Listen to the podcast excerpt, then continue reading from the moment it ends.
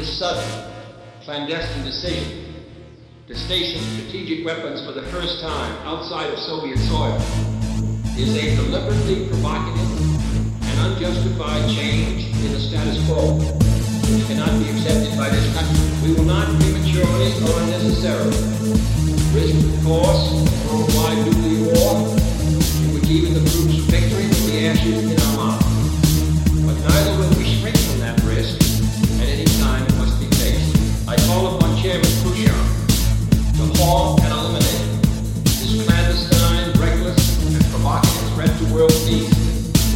stable relations between our two nations. Stop, stop, stop, stop, stop, stop, stop, stop, stop, stop,